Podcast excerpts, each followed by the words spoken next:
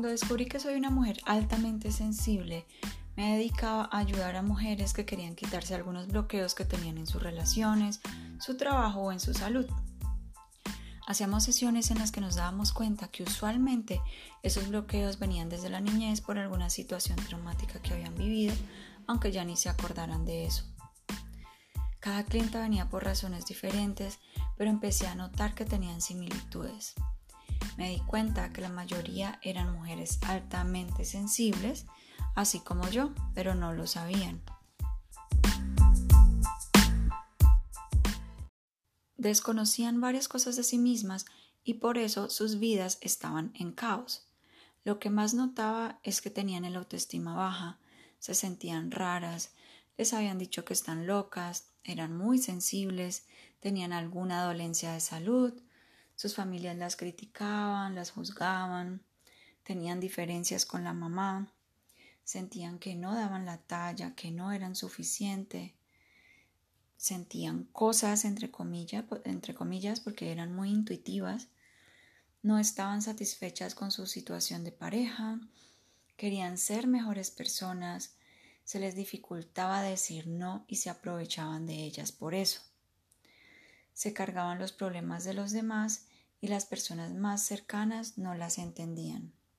Entonces, al darme cuenta que compartían esas características y al verlas sufrir por eso mismo que yo había pasado hace unos años, pero que ya había aprendido a manejar, y al no tener el tiempo en las sesiones para explicarles todo lo que tenían que saber, me sentí inspirada para crear los primeros auxilios de la mujer altamente sensible, donde descubren la profundidad de lo que significa ser mujer altamente sensible y se dan cuenta que todo lo que pensaban que estaba mal en ellas en realidad es un talento que, que les puede cambiar la vida, pero deben saberlo manejar.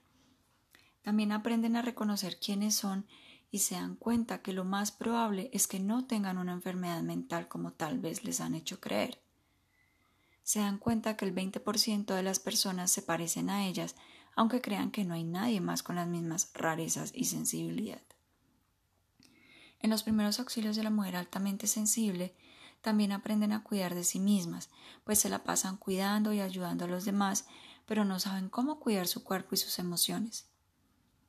También aprenden a cuidar su energía y protegerse de personas que les hacen daño.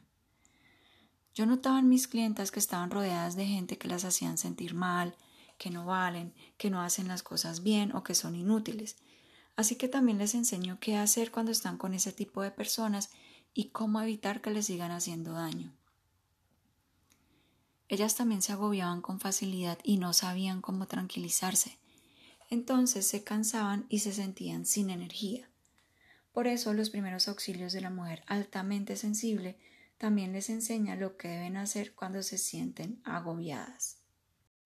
Ser una mujer altamente sensible significa que te has pasado gran parte de la vida pensando que eres rara y no entiendes por qué eres así, y no encajas fácilmente en los grupos aunque secretamente quieres que te acepten y te incluyan, y al mismo tiempo tener esa posibilidad de retirarte cuando tú quieras.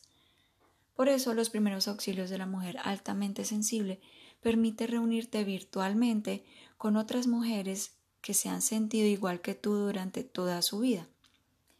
Es muy importante compartir nuestras rarezas y darnos cuenta que hay más gente como nosotras y que hay un lugar en el mundo donde encajamos perfecto.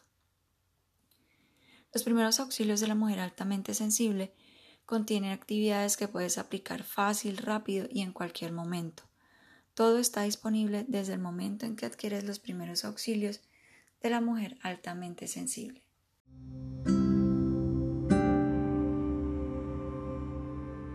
Acompáñame en el próximo episodio de Boutique para el Alma.